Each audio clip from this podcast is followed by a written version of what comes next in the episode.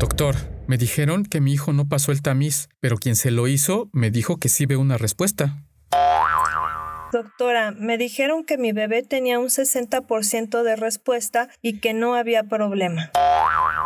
Doctor, me dijeron que no pasó y lo citaron al mes y como no pasó otra vez el tamiz lo citaron a los tres meses y como no volvió a pasar lo citaron a los seis meses. Doctora, me dijeron que tenía que salir cuatro rayitas y solo se marcaron dos, pero que parece que está bien.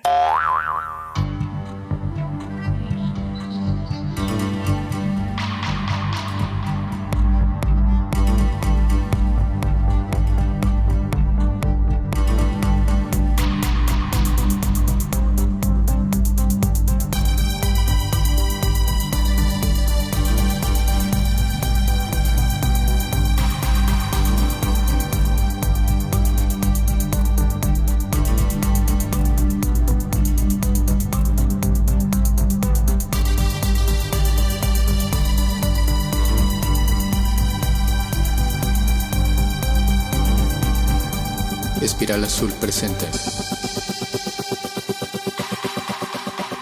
Oye, oye, oye, oye.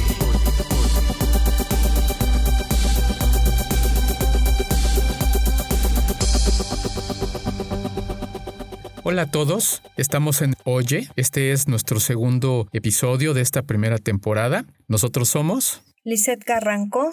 y Salvador Castillo, médicos audiólogos con más de 20 años de experiencia en el área de la audición. Vamos a platicar en esta ocasión de un tema súper, súper importante por lo que significa en términos del diagnóstico temprano de sordera en un bebé. Y vamos a hablar del tamiz auditivo. Vamos a presentarles diversos puntos de vista acerca de lo que es el tamiz auditivo para que queden conceptos muy claros y ustedes cuando vayan a hacerle un tamiz a su bebé, pues sepan qué preguntar y sepan también qué exigir en un momento determinado del estudio que les acaban de hacer. Entonces vamos a comenzar con una pregunta muy sencilla. ¿Qué es un tamiz? Podríamos definir que un tamiz del tipo que sea, pues es una prueba que debe ser muy rápida, muy sencilla y muy accesible y que nos ayuda a separar a un individuo que tenga determinada condición, en este caso sordera, por ejemplo, de un montón de pacientes que no tengan esa condición. Esto es como que un principio básico del tamiz. Y hay varios tipos de tamiz que no solamente son el metabólico que todo mundo conoce porque se realiza prácticamente de manera infalible en todos los hospitales, pero también está el tamiz oftalmológico, el tamiz cardiológico y por supuesto el tamiz auditivo. Entonces vamos a platicar un poco acerca del tamiz eh, auditivo. Esta es una prueba que en muchas ocasiones parece ser el inicio de todo un via crucis porque de pronto cuando esta prueba se realiza por manos no bien adiestradas y además que no saben qué hacer una vez que la prueba no les salió como querían, pues pueden llegar a confundir terriblemente a nuestros papás y además generarles pues mucha incertidumbre, miedo, ¿no? Ante todo esto. Es algo que creo que todos los que realizamos pruebas de audiología pediátrica alguna vez nos hemos enfrentado. Entonces, bueno, pues nosotros debemos siempre de primero definir que el tamiz auditivo neonatal es aquel que se tiene que realizar durante el primer mes de vida. Por algo se llama neonatal, ¿verdad? Exactamente, porque es una prueba que, que debemos entender todos que no es exclusiva del recién nacido.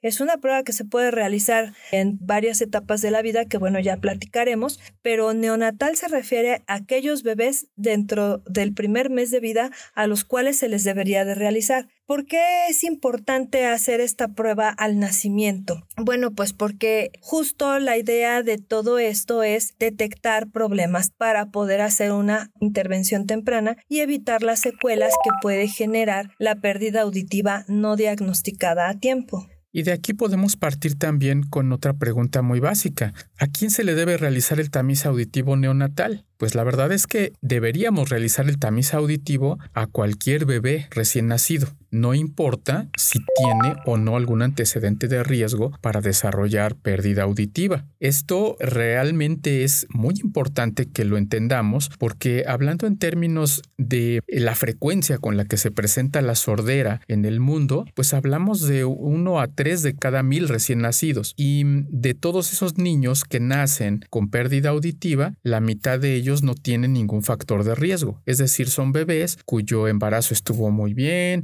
el parto fue excelente, el bebé nació respirando y sin ningún problema, tuvo una calificación de Apgar de 10, el bebé está hermoso. Entonces, la verdad es que no tendríamos ninguna sospecha de que ese bebé pudiera tener algún problema de audición. Y resulta que, sin embargo, la mitad de los niños que nacen con problemas de audición, pues no tenían absolutamente ningún factor de riesgo. Entonces, eh, durante mucho tiempo se manejaron conceptos tal vez un tanto más cómodos en términos económicos, porque se hablaba de hacer el tamiz auditivo solamente a aquellos bebés que tuvieran factores de riesgo. Pero ¿cuáles son estos factores de riesgo?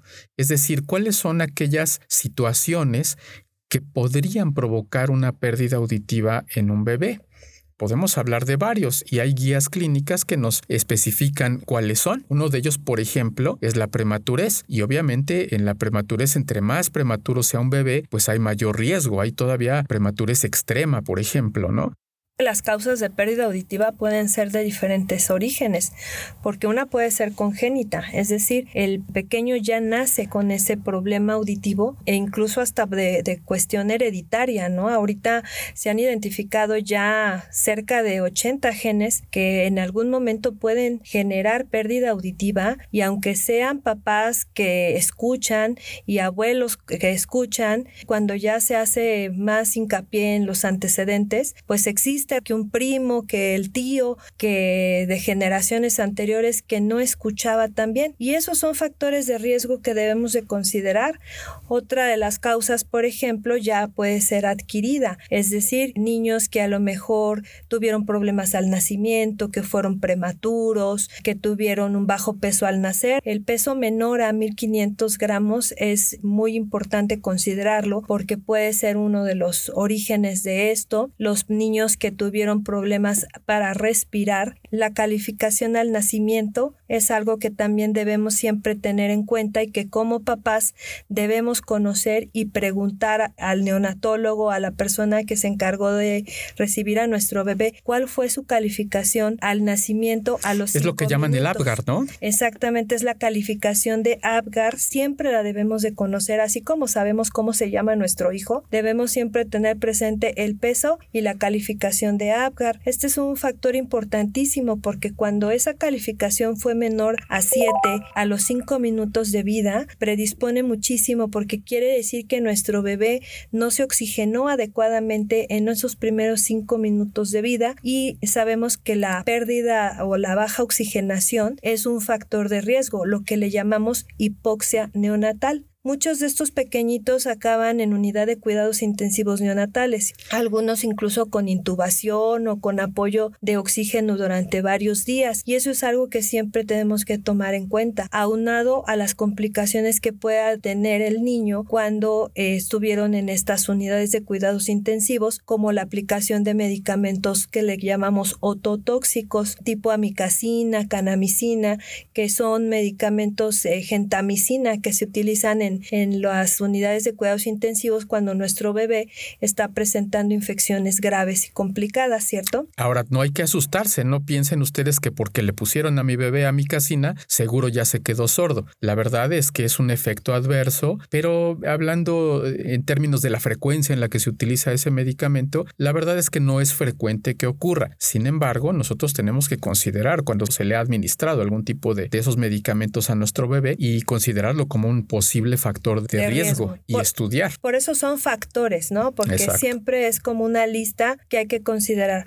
Algo que está ahorita muy, muy eh, en boga es la infección por citomegalovirus. Esa es otra causa de pérdida auditiva que también se debe considerar y eh, entre ellas pues también las, la exposición a virus respiratorios, en fin, causas y factores de riesgos para pérdida auditiva existen muchísimos, pero precisamente por eso el uso o la utilización del tamiz auditivo sirve justo para identificarlo. ¿Qué bebé no se ha puesto amarillo, no? Por ejemplo. Exactamente, y, bueno, muchos papás dicen, bueno, pues solamente con los bañitos de sol, ¿no? La, la exposición a luz solar, pero también es importante saber hasta dónde esos niveles de bilirrubinas, que es lo que conlleva la coloración amarilla en la piel, estuvieron altos. Estos niñitos que también eh, tuvieron eh, los niveles altos de bilirrubina y que se les colocó fototerapia son factores de riesgo para un problema auditivo. Sobre todo cuando ya fue más grave el asunto y hubo que hacerle una transfusión, es decir, hubo que prácticamente cambiarle la sangre a ese bebé porque los niveles de bilirrubina eran peligrosos y pueden afectar no solamente el oído, sino el cerebro. Hay que recordar que también el hecho de estar en la unidad de cuidados intensivos por sí solo se considera un factor de riesgo para pérdida auditiva,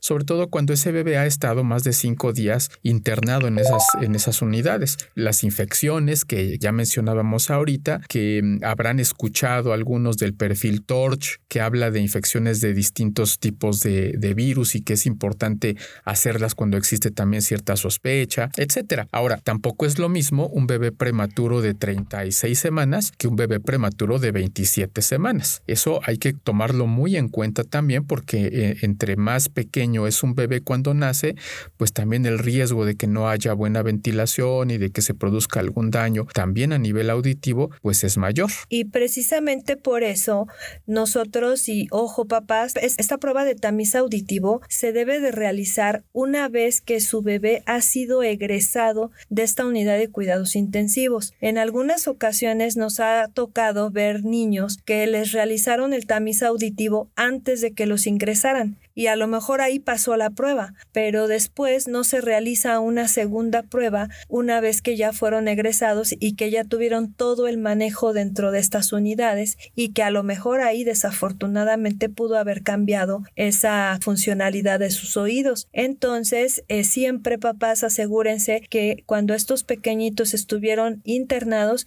se haga la prueba al egreso principalmente, o bien incluso eh, acudir después de que fueron egresados dentro de esas primeras semanas para realizar una prueba confirmatoria. Y bueno, ¿en qué consiste entonces el famoso tamiz auditivo? Porque lo hablamos como una prueba genérica, pero la verdad es que pueden realizarse dos estudios distintos para hacer el tamiz. Uno de ellos se llama potenciales auditivos y otro se llama emisiones otoacústicas. Son estudios diferentes, pero que nos ayudan a hacer eh, un tamiz auditivo perfectamente confiable, porque son pruebas objetivas, es decir, nos permiten evaluar la salud del oído interno y en algunos casos también del nervio que lleva la señal del oído hacia el cerebro sin la participación del paciente. Y eso es fundamental entenderlo, porque son pruebas que para su realización pues necesitan ciertas condiciones para llevarse a cabo. Y también hay que aclarar otra cosa, hay potenciales auditivos para hacer tamiz y también potenciales auditivos para hacer diagnóstico. Hay emisiones otoacústicas para hacer tamiz y emisiones otoacústicas para hacer diagnóstico, y son cosas diferentes. Exactamente, eso es algo que también ustedes deben de revisar cuando las pruebas se las hagan a sus bebés. Los equipos de tamiz auditivo generalmente son equipos portátiles que se pueden llevar a, a cualquier lugar porque la idea es realizar los estudios casi casi yendo a domicilio, ¿no? Entonces, en algunos hospitales y en algunos centros, la prueba se hace dentro de la habitación de mamá con el bebé o se hacen dentro del cunero y esas son situaciones en las cuales es bueno, pero algo que debemos de considerar es que el ambiente donde se realiza la prueba debe de ser el más óptimo, es decir, debe ser un lugar silencioso, un lugar donde no tengamos ruido ambiente e importante o que nuestro bebé esté llorando, que esté incómodo, porque obviamente son sondas que se colocan en los oídos de los bebés y que son sumamente sensibles a cualquier ruido. Y esto justo es lo que puede hacer la diferencia entre un buen estudio de tamiz y un resultado que a lo mejor no es el real, ¿cierto? Es decir, no se vale que estemos haciendo el tamiz y que de pronto suene el teléfono celular de la mamá o del papá o del médico o de quien esté haciendo el estudio, porque eso puede realmente arruinar esa, ese registro. Hay que mencionar que una de las características del tamiz que ya habíamos mencionado, pues es que tiene que ser un estudio rápido. Y rápido me refiero a que, por ejemplo, para hacer un estudio de potenciales de tamiz, nos tardamos eh, más o menos unos 20, 30 segundos en obtener la respuesta. Y para hacer emisiones otoacústicas de tamiz, a veces nos tardamos incluso cuatro o cinco segundos en obtener. Pero obviamente estamos hablando de que esas condiciones pues tienen que mantenerse durante ese tiempo, pero tiene que ser realmente estricto. Hay lugares a donde se puede hacer un tamiz en una cabina amortiguada, que es un lugar a donde no pasa el ruido, pero siendo realistas, hay muy pocos hospitales que cuentan con cabinas amortiguadas para hacer el tamiz y la verdad es que resulta muy complicado hacer tamiz, por ejemplo, en un área de cuidado intensivos, porque si hay algo en un área de cuidados intensivos neonatales, pues es ruido. Bueno, pues una vez que ya tenemos a nuestro bebé en condiciones ideales y se ha realizado esta prueba tan rápida como nos comentaba Salvador, pues ahora debemos de estar pendientes del resultado. Al ser una prueba de tamizaje, solamente hay dos posibilidades. Pasó la prueba o no pasó la prueba. No hay opción a más porque es una prueba nada más para detección. ¿Qué significa entonces cuando el bebé no pasa la prueba? Realmente eh, lo único que nos está indicando es, primero que nada, el encendido de un foco rojo, indica que se tiene que estudiar ese bebé más a fondo. Pero bueno, antes de llegar ya como tal a pruebas más invasivas, debemos de tomar en cuenta que las pruebas de tamiz deben de tener como tiempo. Entonces, nosotros idealmente vamos a realizar una primera prueba a las 24 horas de que este pequeñito acaba de nacer idealmente entre las 24 y 48 horas. ¿Por qué? Porque de pronto si nosotros la hacemos, y eso nos ha sucedido, que en los hospitales en donde hay una gran cantidad de nacimientos, los egresos se están dando alrededor de las 6, 8 horas después del nacimiento, pero no es lo más adecuado hacerlo eh, en ese momento porque todavía puede haber eh, líquido, restos de calcio dentro de los conductos auditivos de nuestros bebés y eso es algo que pudiera interferir con la prueba porque simple y sencillamente la sonda se puede tapar. Hay que recordar que el bebé viene de estar sumergido en líquido en el vientre de la mamá. Y si está sumergido, significa que todas las cavidades de su cuerpecito pueden estar llenas todavía de líquido, incluyendo el oído medio también. Entonces, cuando un bebé nace y nosotros pretendemos hacerle un tamiz auditivo cuando hablamos del estudio de emisiones otoacústicas, pues eso puede interferir en el resultado y hacernos que el paciente no apruebe el tamiz auditivo. Y eso nos va a preocupar y va a preocupar a la mamá y etcétera. Entonces, en el caso de las emisiones otoacústicas, se prefiere hacer el estudio después de 24 horas. En el caso del estudio de potenciales auditivos, sí se puede hacer desde el primer día de nacimiento porque son menos sensibles a este tipo de situaciones situaciones. Pero hay que mencionar que en la gran mayoría de los sitios, por lo menos en México, el estudio se hace con emisiones otoacústicas, porque es un estudio que requiere pues menos consumibles, requiere un poco menos de tiempo, pero se van a encontrar seguramente en algún hospital en donde también hagan potenciales. Incluso hay lugares a donde hacen ambos estudios. Por lo tanto, papás, si en una primera prueba que se hace en estas 24, 48 horas cuando están egresando del hospital, no debemos empezar a preocuparnos y a gritar por todos lados que el niño no escucha. Realmente es tomarlo un poco con tranquilidad, ok, no pasó la prueba, pero te vamos a citar nuevamente. La indicación es volver a repetir este estudio antes de que cumpla ese primer mes de vida.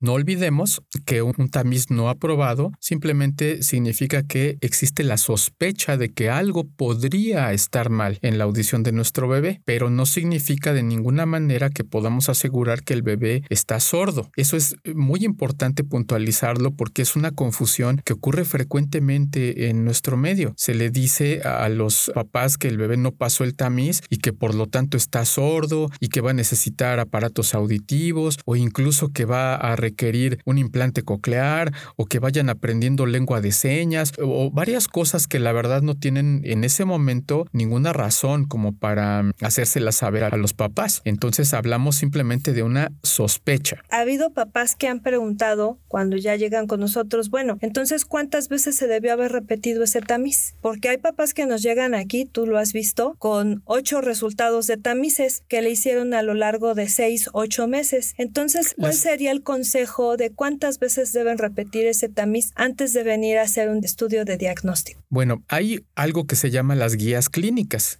que para quienes eh, no lo sepan, que bueno, la mayoría de las personas que no son médicos no lo saben, las guías clínicas son como reglas que uno puede seguir porque están realizadas en lugares a donde hay especialistas que tienen muchísima experiencia y que por consenso se ponen de acuerdo basándose en evidencia clínica para determinar cada cuánto se tiene que hacer un estudio, cómo interpretarlo, etc. Eso ocurre en todas las áreas de la medicina y la audiología no es la excepción. Entonces, las guías clínicas actuales nos marcan, hay que hacer un primer estudio, ya sea a las 24 horas si es con emisiones otoacústicas o un poco antes si es con potenciales, y si el bebé no pasa ese estudio, hay que hacer una segunda prueba una vez que el paciente ya está por ser dado de alta. ¿Sí? Es decir, todavía dentro del hospital cuando no ha salido con su mami ya para irse a su casa. Si no vuelve a pasar esa segunda prueba, entonces hay que hacer una tercera prueba antes del mes de vida es decir, ya como externo, ya cuando el bebé no está internado. En Estados Unidos hay normativa incluso de que se puede hacer en el consultorio del pediatra o eh, alguien que tenga un equipo obviamente y que tenga el entrenamiento para hacerlo, pero hay una comunicación muy importante entre las asociaciones de pediatras y la asociación de audiología, cosa que la verdad es muy complicado que ocurra en otros países. Entonces, al mes de edad tendremos tres pruebas ya realizadas. Si el bebé no pasó las tres ocasiones, entonces hay que referirlo para que el médico especialista en audiología haga un estudio diagnóstico. Es decir, ya vamos a aplicar pruebas que tienen otro tipo de parámetros, otro tipo de estándar y que sí son capaces de diagnosticarnos una pérdida auditiva. Pero no debería de pasar el mes de vida para que podamos hacer esto. Y para considerarlo tamiz auditivo neonatal. Neonatal. Ahora, muchos papás dicen, es que ya no se lo hice después porque se le pasó el mes de vida. A ver, no es indicativo de que no se le pueda volver a realizar. O sea, si el bebé tiene dos, tres, cuatro meses o incluso 80 años, el tamiz auditivo se puede realizar, pero el objetivo es que queremos detectar a estos niños lo más tempranamente posible. Si nosotros hacemos estas tres pruebas de tamiz durante ese primer mes de vida, estamos dando la oportunidad de que ese bebé se diagnostique lo más pronto posible, porque ya tendremos tres focos rojos encendidos y ahí será indicativo sí o sí de hacer estudios diagnósticos. Pero si por alguna razón eh, nadie les comentó que había un tamiz, auditivo y bueno, yo a los seis meses, a los cuatro meses empiezo a observar que mi bebé pues a lo mejor no está respondiendo del todo bien. Me dijo la abuelita, oye, creo que el niño no está bien porque las abuelitas son sabias. ¿Por qué no lo revisan? Lo más conveniente ya no es ir a realizar un tamiz auditivo, sino ya es acudir directamente para hacer un diagnóstico de auditivo. Ahí ya cambia y a ella debemos de dirigirnos específicamente con un audio luego pediatra para ya hacer pruebas de diagnóstico. No es que no se pueda realizar el tamiz, sí se puede, pero ya lo que queremos es mejor hacer un diagnóstico directamente y no perder el tiempo con tamices, ¿cierto? Claro, llega un momento en que el tamiz pues no nos está ayudando demasiado y, y la verdad es que no es tan difícil entender esto. Imaginen que yo soy el audiólogo y llega conmigo la mamá de un bebé y me dice, oiga doctor, mi bebé tiene seis meses y la verdad es que no responde a, a los estímulos no despierta cuando hay un ruido fuerte, no está eh, reaccionando a mi voz, etc. Entonces, pues la verdad es que sospecho que tiene un problema de audición. Imaginen que a mí se me ocurre hacerle un tamiz auditivo. Entonces le hago el tamiz auditivo y resulta que el niño no pasa el tamiz. Y entonces yo que le digo a la mamá, señora, le acabo de hacer el tamiz a su bebé y como no lo pasó pues entonces, pues yo también sospecho que su niño tiene un problema. Entonces ya somos dos personas sospechando que hay un problema. Yo eh, debería tal vez ahorrarme esa, esa sospecha cuando ya existe por parte de la mamá. ¿sí? Yo ya no le hago un tamiz, yo ya le hago un estudio diagnóstico para llegar realmente al fondo del asunto y no estar eh, simplemente perdiendo el tiempo con ese tipo de estudio cuando ya es hora de hacer un diagnóstico y ya se nos está pasando. ¿Cómo sabemos que ya se nos está pasando el tiempo para diagnosticar la pérdida auditiva? Pues es que en las guías clínicas de las que hablábamos hace rato, resulta que se habla de que un diagnóstico de sordera debe realizarse antes de los dos meses de vida. Es decir, para los dos meses de vida ya debimos hacerle un tamiz al niño al mes y además debimos hacerle toda una batería de estudios diagnósticos audiológicos antes de los dos meses, de tal suerte que si el niño tiene pérdida auditiva, uno pueda intervenir y adaptarle aparatos auditivos antes de los tres meses de edad.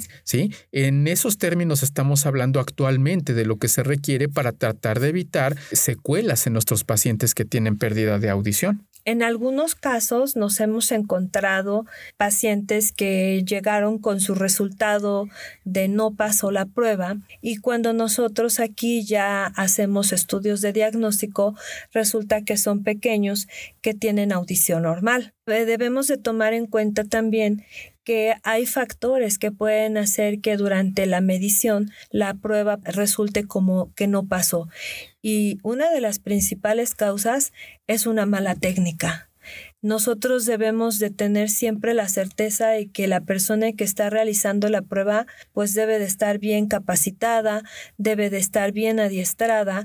Si no es un audiólogo quien realiza esta prueba, sí tener al menos la certeza de que está bajo supervisión, porque realmente hacer la prueba la podemos hacer cualquiera. Es simple y sencillamente colocar una sondita en el oído del bebé y poner a correr el equipo. Por lo tanto, no es raro que esto lo hagan enfermeras, estudiantes de medicina, incluso técnicos, residentes, porque bueno, es algo que se puede realizar fácilmente, pero siempre debemos estar seguros y eso, por ejemplo, es algo que, debería de estar normado, que el encargado de hacer estas pruebas y el encargado de supervisarlas sea un médico audiólogo que está verificando que el equipo está funcionando bien, que está calibrado, que la sonda se encuentra limpia y se encuentra funcionando adecuadamente, que se está haciendo una buena técnica. Entonces, eso es lo que a veces puede suceder y razón por la cual los niños no pasan la prueba y cuando llegan con nosotros pues resulta que tenía audición normal y bueno pues cambia completamente ese diagnóstico y ese pronóstico de vida en los niños, ¿no? Entonces esa es una de las principales razones. La verdad es que sí eh, puede ocurrir que un bebé no pase el tamiz y después comprobemos que está oyendo normal. Pero también puede ocurrir que un bebé pase el tamiz y luego comprobemos que no escucha, aunque eso se puede deber principalmente a alguna situación tal vez con el equipo con el que se hizo el registro. Hay que mencionar que es muy raro que ocurra esto. ¿eh? Normalmente cuando un bebé pasa el tamiz y luego hacemos un estudio por una razón y resulta que el bebé tiene un problema de audición, pues eh, o está fallando el equipo o el bebé desarrolló una pérdida auditiva en el Inter entre que se le hizo el tamiz auditivo y luego le hicimos nosotros un estudio diagnóstico. ¿Y qué ocurre si mi bebé tiene factores de riesgo y pasa el tamiz? Es decir, fue un bebé que tuvo que estuvo en cuidados intensivos y que tuvo muchos problemas respiratorios, tal vez estuvo intubado,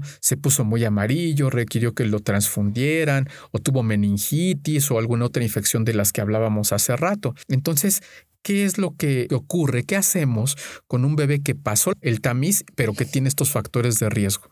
¿Lo damos de alta? No, a estos niños hay que darles un seguimiento. Definitivamente es siempre tener como ese foco rojo encendido, aunque todavía eh, no hay un diagnóstico confirmatorio, sí se deben de estar eh, siguiendo y a estos bebés sí se les debe de hacer sí o sí un estudio de diagnóstico aunque hayan pasado el tamiz, porque debemos de tener la certeza objetiva de que no se nos esté escapando por ahí algún problema, incluso por leve que pudiera ser, ¿no? Hay una cosa que, que a veces no se toma en cuenta que se llama pérdida auditiva de inicio tardío. Esa pérdida auditiva es una lesión eh, en los oídos que se produce después de meses o incluso años de que ha nacido el bebé. Es decir, puede ser que un bebé nazca con audición normal y que algo, algún factor, provocó que esa audición se vaya deteriorando. A eso le llamamos pérdida auditiva de inicio tardío y hemos visto que se relaciona mucho con los factores de riesgo que comentábamos hace rato. Por lo tanto, un bebé que tiene factores de riesgo y que pasa el tamiz no lo podemos simplemente mandar a su casa. Tenemos que hacer estudios después para cerciorarnos de que todo sigue en buenas condiciones. Esta segunda cita después del tamiz aprobado se le da más o menos entre los nueve meses y el año de edad, pero para hacer estudio diagnóstico, no para repetir el tamiz. Exactamente, y por eso es que debemos de estar también muy pendientes del desarrollo del lenguaje. Si ustedes se dan cuenta, cuando un bebé ya tiene los 9, 10 meses, estamos prácticamente ya comenzando las primeras palabras.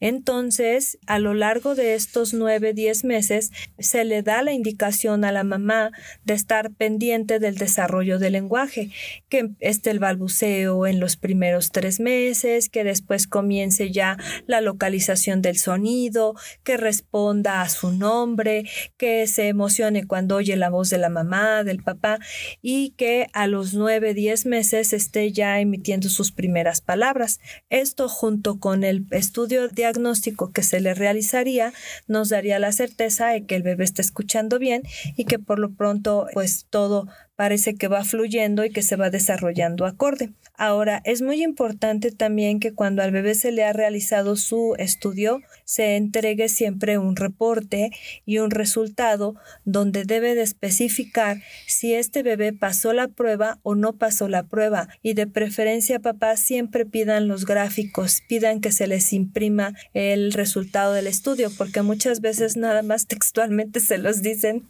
no pasó su prueba o sí pasó la prueba, pero no tenemos ni siquiera la certeza ni vemos eh, cómo se realizó y en condiciones del estudio, ¿verdad? Sí, y eso puede ser grave, ¿eh? porque a mí me ha tocado ver pacientes que llegan, eh, pues es que me dijeron que sí pasó.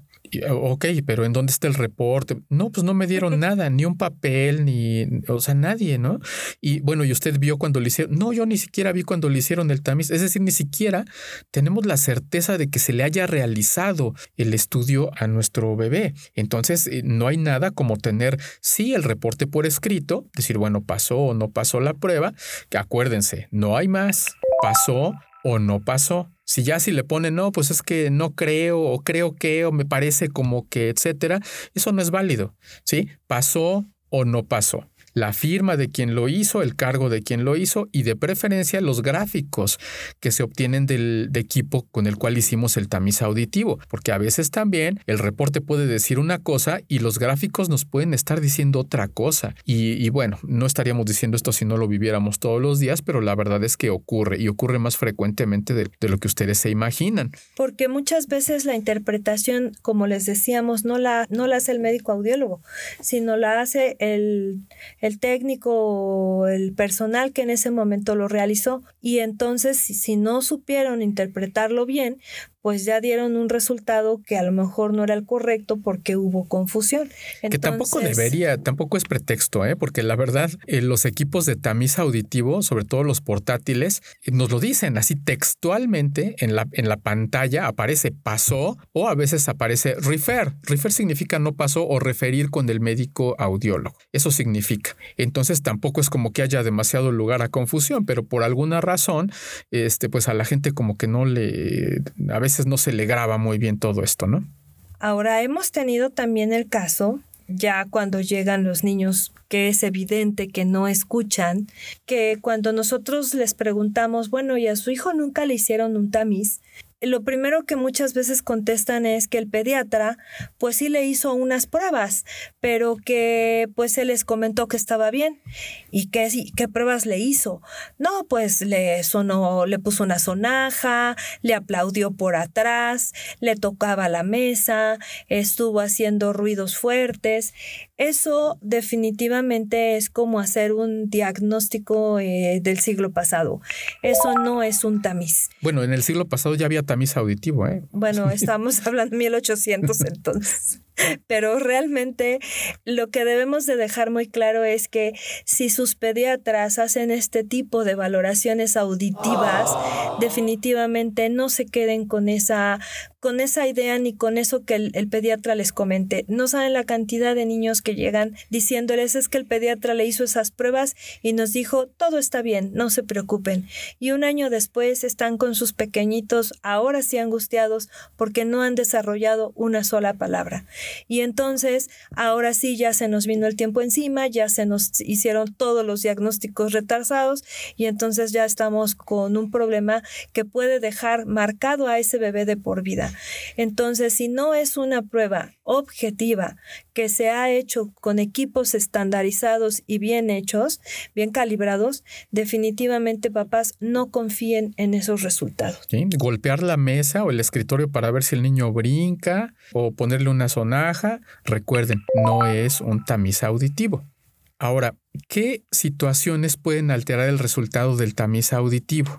Eh, la sonda que nosotros colocamos manda un sonido que debe de atravesar el oído medio. Y si el oído medio está ocupado por moco, por líquido, ese sonido pues no va a llegar al oído interno adecuadamente y eso es una también de las causas más comunes de que un niño no pase el tamiz porque hay ocupación de oído medio. Y esto puede empezar desde las primeras semanas de vida, ¿eh, papás? Hay muchos bebés que nacen ya con moco en el oído medio y que obviamente pues no se ha visto porque se acaba de nacer, pero que esa puede ser la causa y no porque realmente el niño esté eh, sordo es decir, que su oído interno no, no trabaje, sino que es únicamente cuestión de resolver esta situación de moco y en automático ese bebé empieza a tener una audición eh, normal, ¿cierto? Sí, hablamos de, una pérdida transitoria y la verdad es que este dato es importantísimo porque está documentado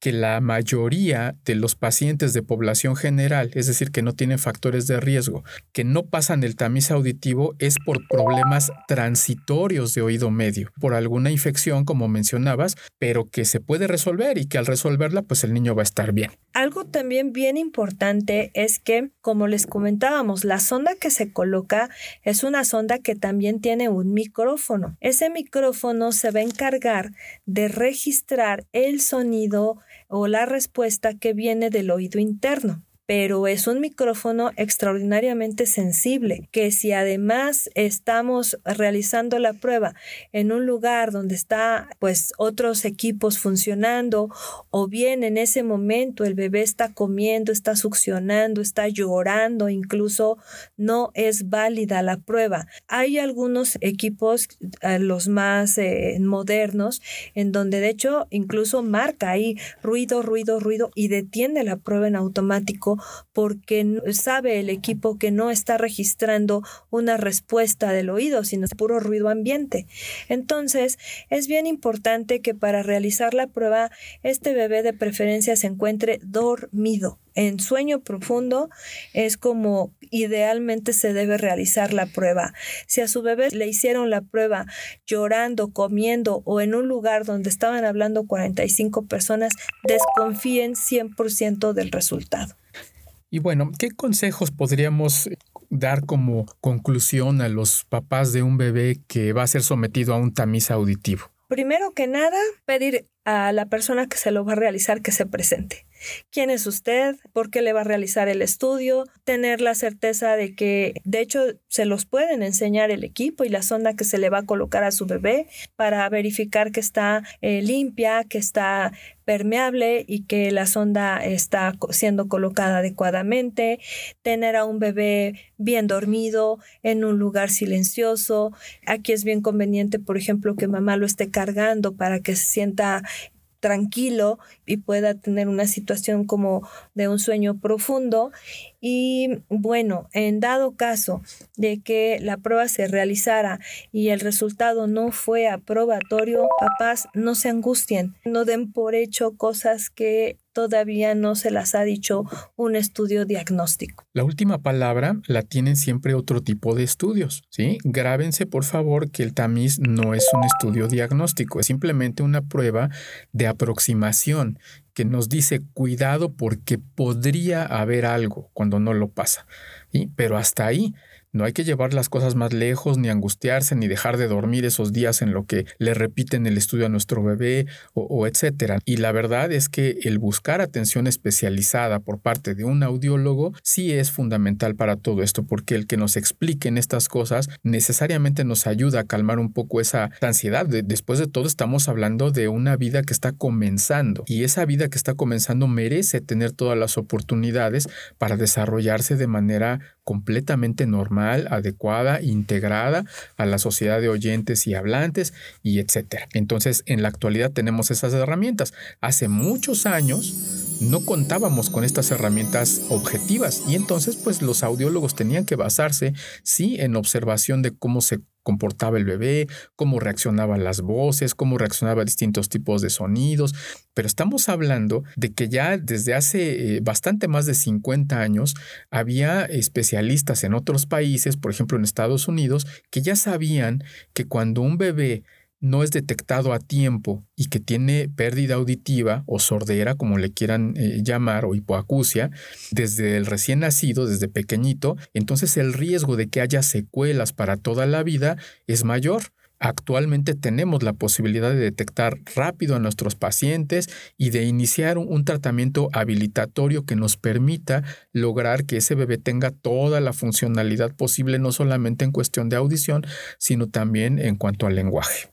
Recordemos entonces que la pérdida auditiva no diagnosticada sí puede generar problemas importantes en nuestro cerebro y en todas nuestras capacidades funcionales, que la pérdida auditiva se puede adquirir en cualquier etapa de la vida. Y hablando de tamiz, ya no tamiz auditivo neonatal, sino tamiz auditivo, nosotros y bueno, la Organización Mundial de la Salud recomienda que la prueba de tamiz auditivo se realice en cinco etapas de la vida que son importantes. La primera de ellas es al nacimiento, que es el tamiz auditivo neonatal, del cual hemos hablado el día de hoy. La segunda es el tamiz escolar, ese que se debe realizar a todos los pequeñitos a los tres años cuando inician la escolaridad, a los seis años cuando están iniciando primaria, a los doce años cuando están iniciando secundaria. La otra etapa importante es en aquellas personas en las cuales hay exposición a ruido, aquellas personas que reciben medicamentos tóxicos tipo quimioterapias o medicamentos para tuberculosis principalmente que pueden bajar la audición o deteriorarla y en las personas a partir de los 60 años que ya entran en la etapa de adulto mayor. Esas son las etapas en las que nosotros debemos siempre realizar una prueba de audición y el tamiz auditivo puede ser la primera para poder encender estos focos rojos y ya de ahí los diagnósticos. Ya en otros podcasts hablaremos de lo que significa la detección temprana de pérdida auditiva y su importancia y por qué es tan relevante detectar y habilitar a tiempo a nuestros pacientes para evitar la discapacidad. Pero por ahora lo vamos a dejar hasta aquí. Esperamos que este episodio haya sido de su interés, que sirva para que ustedes sepan también en qué consiste el tamiz y también hasta cierto punto qué solicitar cuando vamos a, tener a un bebé nuevo en, la familia y que sepamos que es bien importante hacerle este tipo de, de estudios al nacimiento, que no todo es tamiz metabólico. Y de hecho la pérdida auditiva se sabe que es hasta 20 veces más común que incluso algunas de las enfermedades que se detectan en el tamiz metabólico. Y eso es muy significativo, porque a veces pensamos que la pérdida auditiva es algo muy raro o que no nos va a pasar o etcétera. Pero la verdad es que es más común de lo que creemos y tiene la, la importancia saber esto de que se puede habilitar a tiempo y que podemos tener pacientes que aunque sean sordos no van a tener secuelas para toda su vida. Agradecemos mucho su atención. Terminamos eh, con este segundo podcast, este episodio 2 de nuestra temporada 1. Les recordamos que nos sigan en nuestras redes sociales. Estamos como Espiral Azul en Facebook, en Instagram. Pueden también ver nuestra página www.espiralazul.net, en donde tenemos mucha información también para papás acerca de cosas que les interesan. Y eh, nos vemos o nos escuchamos más bien en 15 días. Agradecemos también sus comentarios eh, de este primer podcast que, que sacamos y nuevamente los invitamos para que nos den sugerencias de temas que quieran que se traten y se platiquen. Saben que nosotros estamos abiertos a cualquier duda o sugerencia de ustedes. Nosotros fuimos Lisette Carranco y Salvador Castillo.